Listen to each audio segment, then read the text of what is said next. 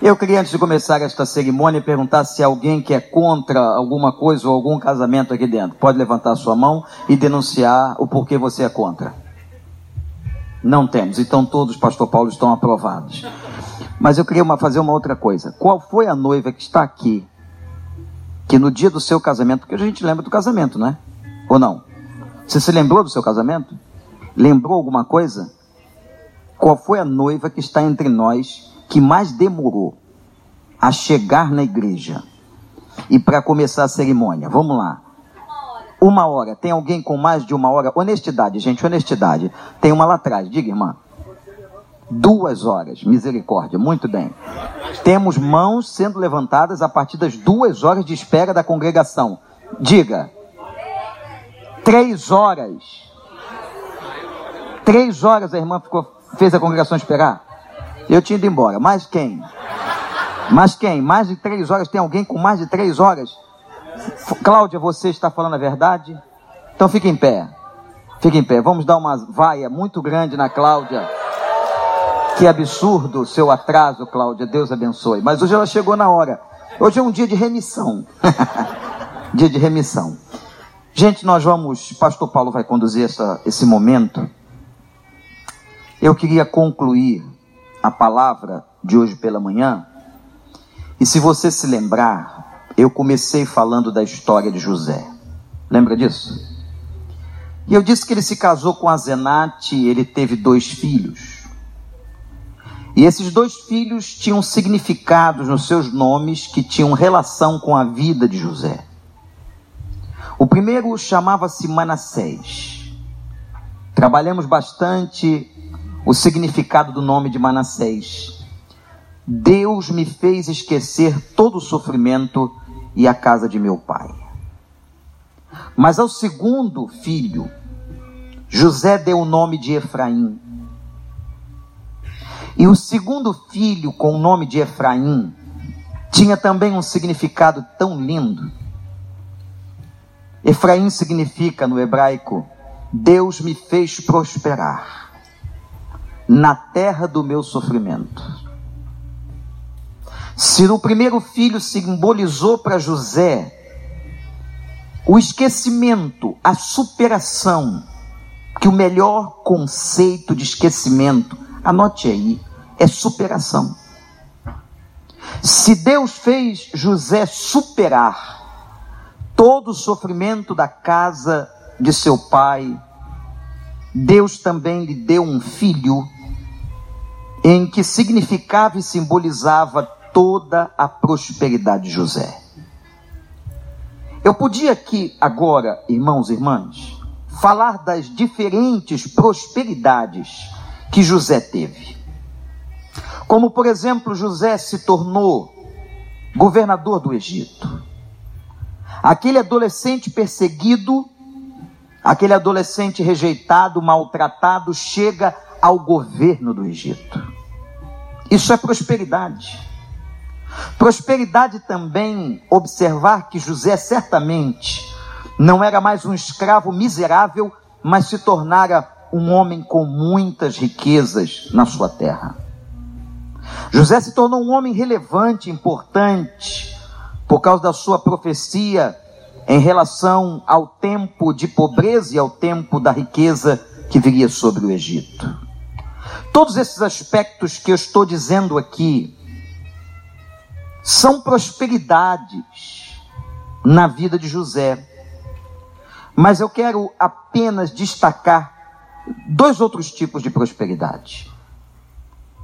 E o primeiro tipo de prosperidade de José foi a sua prosperidade espiritual. Como é que nós vemos na Bíblia José prosperar espiritualmente. Apesar da Bíblia dizer que Deus estava com José, na prisão e fora da prisão. Mas há um detalhe, gente, fundamental, que evidencia a prosperidade na vida de uma pessoa, que mostra toda a sua robustez espiritual que mostra toda a sua grandeza diante de Deus. E eu estou falando da prosperidade espiritual de José no dia em que ele perdoou. Não há evidência. Você pode dizer o que quiser, mas não há evidência mais extraordinária na vida de uma pessoa, de um viver espiritual saudável, do que uma pessoa que perdoa. Recentemente alguém perguntou diante de um adultério o que a Bíblia dizia. É muito fácil, porque o divórcio não fazia parte do projeto, o divórcio foi uma concessão. E o divórcio está em Mateus 19 como uma concessão debaixo de uma condição de adultério, e a palavra para adultério ali era porneia ou imoralidade sexual. A pessoa me perguntou se ela tinha direito ao divórcio e, mediante o que ela estava me contando, eu disse que sim.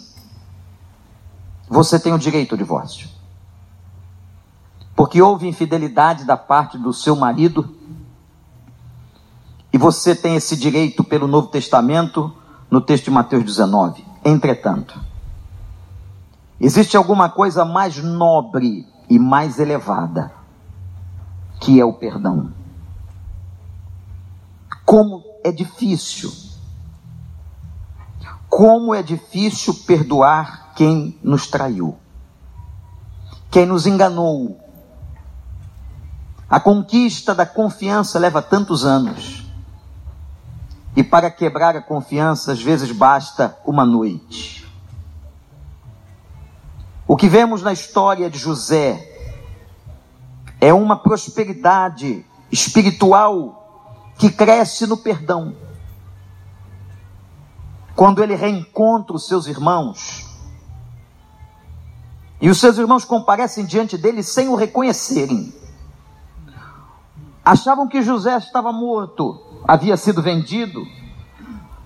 Aquele adolescente não tinha suportado a escravidão como imaginar que aquele homem, tão bonito e afeiçoado, com todo o aparato de uma roupa do governador e como governador do Egito, podia ser o irmão que eles jogaram na cova no meio do deserto. José então entende que aquele era o momento. José faz um jogo teatral fantástico com eles conversa com eles, pergunta pelo pai, manda-os embora, mas teatralmente coloca alguma coisa na bagagem dos irmãos. Manda uma tropa atrás que revistasse a bagagem e pegassem aquela simulação de roubo para que fizesse os irmãos voltarem. Eles voltam. E naquele momento a Bíblia diz que José se dá a conhecer. E quando José se dá a conhecer a seus irmãos, é um momento de tanto quebrantamento para mim, gente, um dos momentos mais lindos da história da Bíblia inteira. O pequeno Benjamim vai ao pescoço do seu irmão e todos os outros. A Bíblia diz que José manda todos saírem do seu recinto e todos os empregados e soldados saem. E a Escritura declara que José chorou tão alto que os compartimentos do palácio do governador escutavam o choro de José. Era um choro em que ele extravasava toda dor, todo ressentimento, toda mágoa que um dia tivera com seus irmãos. E naquele momento, se estabelece uma das coisas mais nobres da vida de um ser humano. Ele perdoa. Não há nada mais fantástico na vida de um ser humano, não há evidência maior de espiritualidade do que quando nós perdoamos alguém. E assim como Cristo nos perdoou, nós devemos perdoar uns aos outros. Assim como o perdão e a graça alcançaram a mim e a você, nós liberamos perdão aos outros. José perdoa seus irmãos, e naquele momento Efraim fazia sentido. Havia prosperidade espiritual na vida dele. Nós estamos aqui.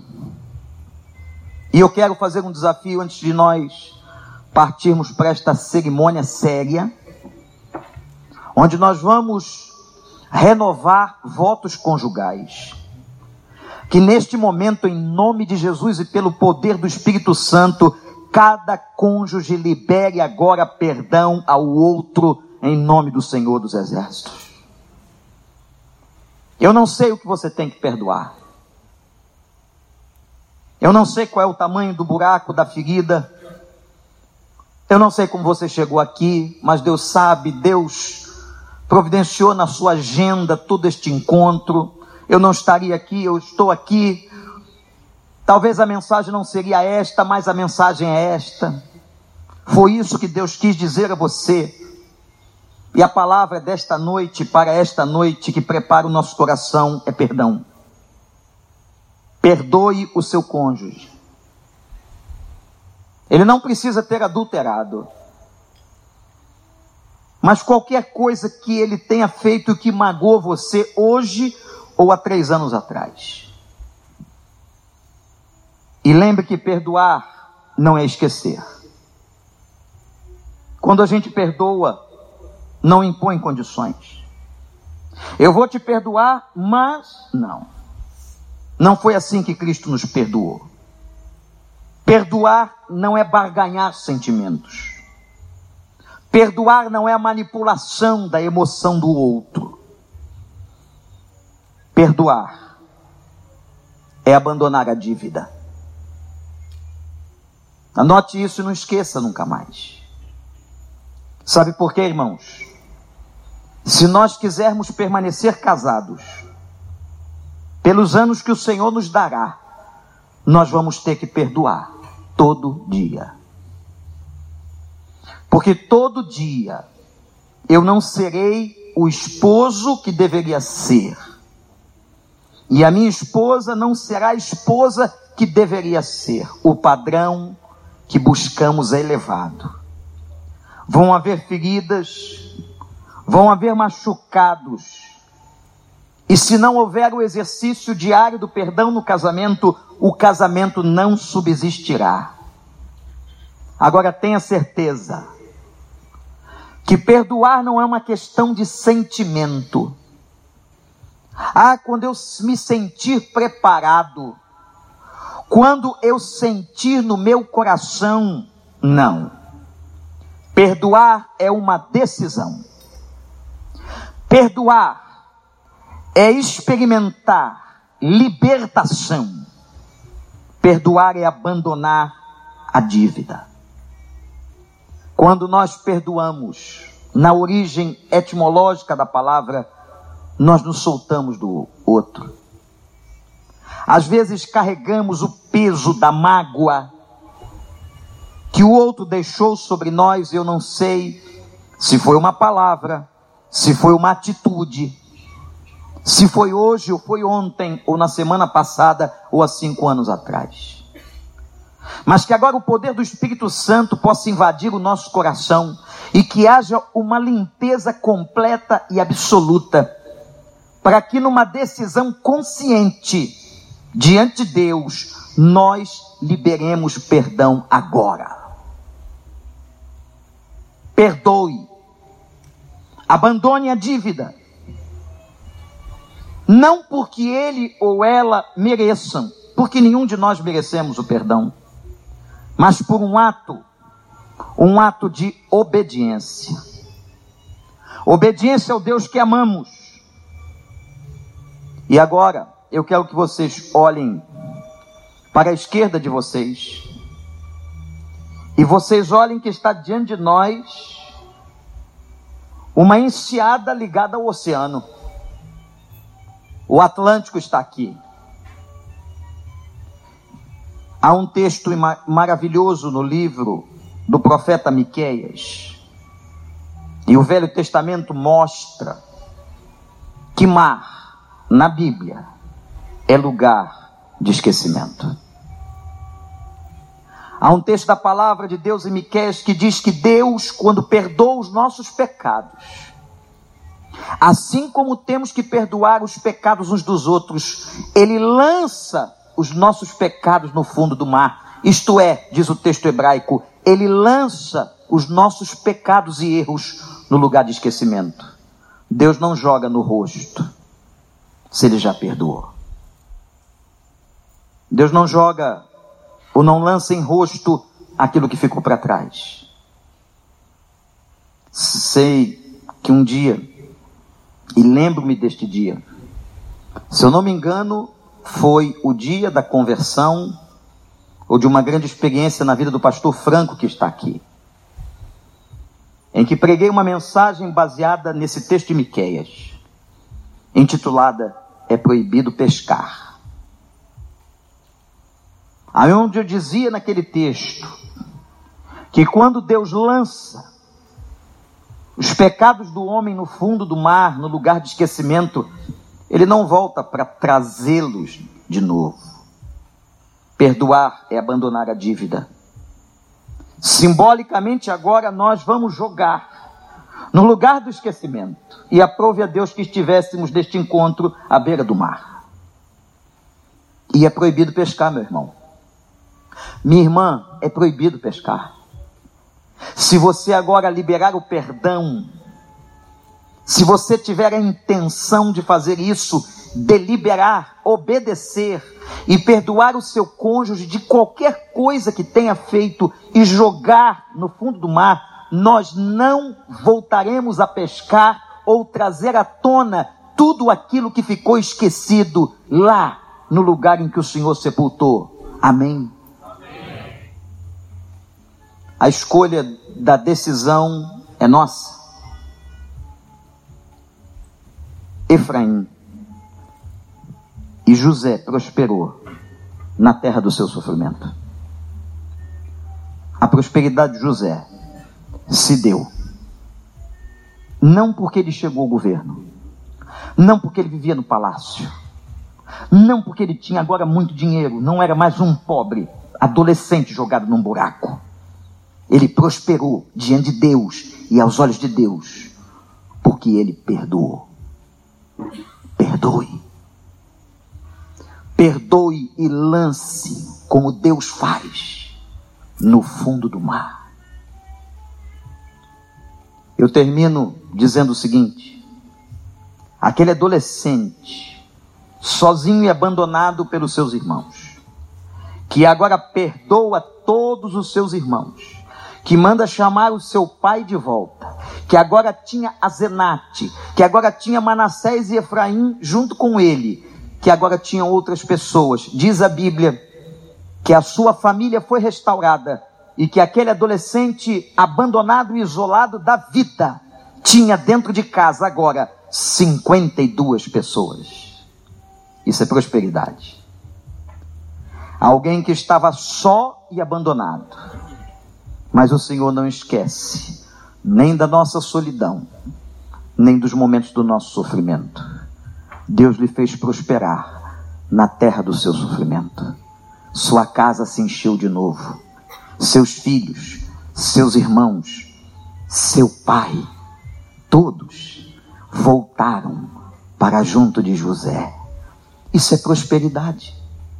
O que é que você vai levar daqui? Amanhã não trabalharemos mais. Amanhã toda a nossa saúde estará comprometida pela vida e pelo tempo. Amanhã alguns que se diziam seus amigos vão embora. Amanhã não saberemos o que será, nem da igreja. Mas amanhã permanecerá a coisa mais importante, o maior tesouro que você tem: a sua casa. E é por isso que é fundamental você pedir a Deus, Pai, que hoje Efraim nasça no meu casamento. Me faz prosperar. Dá prosperidade espiritual. Que eu tenha condições e eu decido agora perdoar o meu cônjuge de tudo que possa me ter feito de mal. de todas as mágoas que causou o meu coração, me faz prosperar e restaura aquilo que parecia acabado, enche de novo de alegria a casa. Manassés, começamos hoje de manhã. Deus me fez esquecer todo o meu sofrimento e a casa de meu pai. Efraim, Deus me fez prosperar na terra que tenho sofrido. A melhor coisa para o seu casamento, a melhor coisa para a sua vida, não é o divórcio, é o perdão. É uma decisão sua. E a Bíblia diz que todos aqueles que o obedecem são honrados.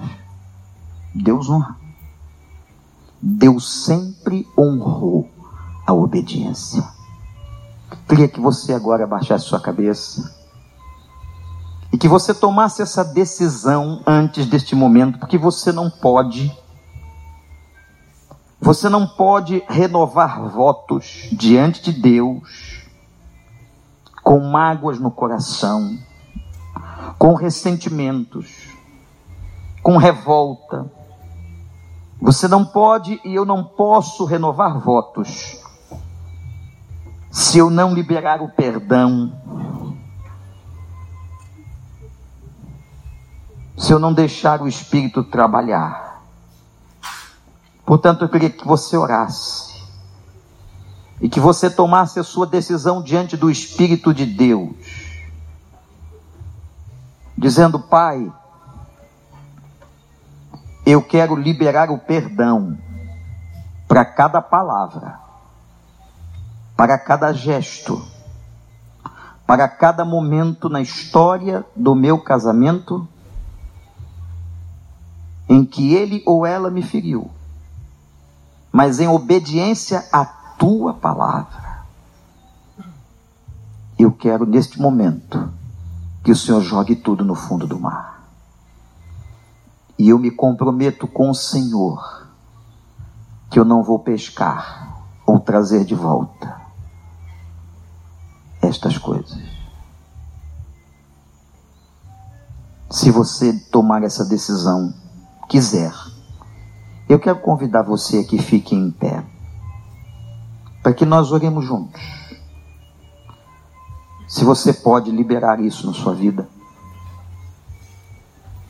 Ninguém vai cobrar daqueles que não quiserem fazer, em absoluto. Mas seria tão bom que cada um de nós pudéssemos agora fazer um voto com tanta seriedade, mas liberando perdão no coração. Senhor Deus, toma nossa vida, meu Pai que Efraim esteja também nascendo agora, em cada casamento que está aqui. Que a prosperidade espiritual, através do perdão, possa se estabelecer na vida de cada casal que aqui está e de sua família. Se há perdão a ser liberado para um filho, para uma filha, ó Deus, que assim seja. Se há mágoas e ressentimentos que tantas vezes nos fez chorar, que agora o Senhor possa liberar e nos ajudar a liberar o nosso coração de toda e qualquer raiz de amargura. Ó Pai, nós suplicamos ao Senhor que o sangue do Cordeiro Purifique cada família, cada casal em nome de Jesus. E eu te louvo por essa noite.